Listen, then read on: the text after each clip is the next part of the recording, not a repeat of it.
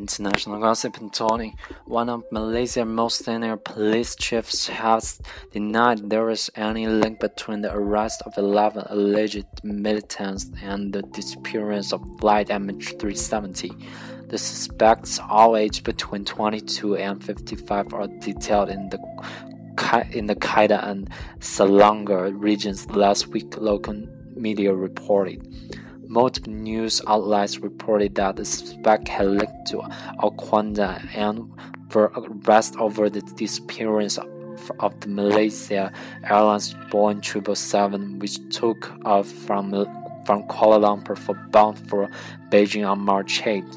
There is absolutely no connection between the arrest and the MH370. Malaysia's Inspector General of Police Khalid Bakar told NBC News.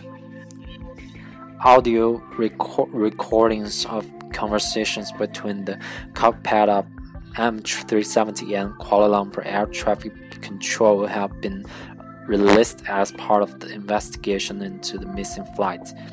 He also denied reports that detainees were student activists.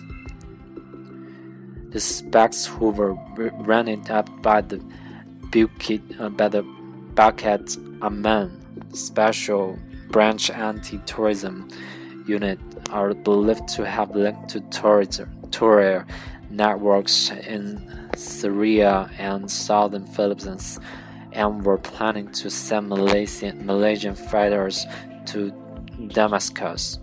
The Star, Star in Kuala Lumpur reported.